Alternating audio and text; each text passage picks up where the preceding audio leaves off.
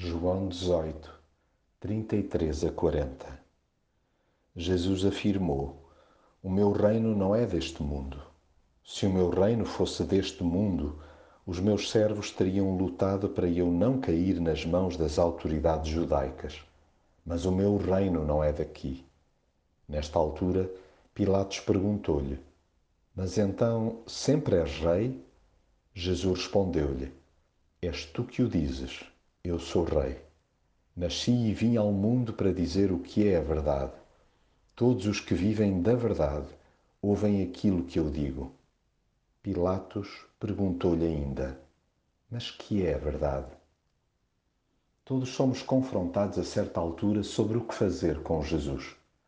Podemos até achar que não temos nada a ver com ele e tentar despachar o assunto em três tempos rapidamente percebemos que não estamos a lidar com mais um dossiê, mas sim com alguém especialíssimo.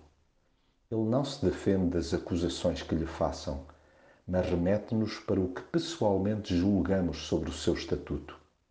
Não lhe interessa o que os outros digam ou façam consigo, apenas que, individualmente, lhe digamos o que pensamos acerca dele. E de pouco adianta fazermos-nos desentendidos ou tentar saltar fora do diálogo, alegando sermos ou não religiosos. Jesus é acolhido e rejeitado tanto por pessoas que se dizem cristãs como sem fé.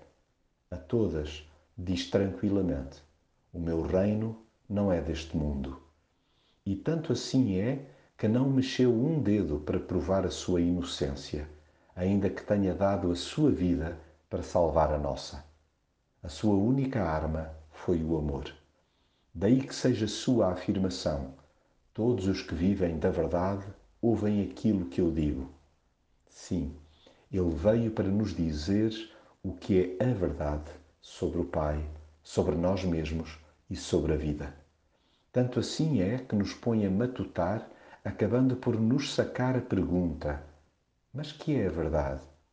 E por muito que sublimemos a resposta, tentando arranjar saídas airosas para não nos comprometermos nem com ele, nem com a imagem que presumimos ter de preservar perante a sociedade, no fundo já a sabemos.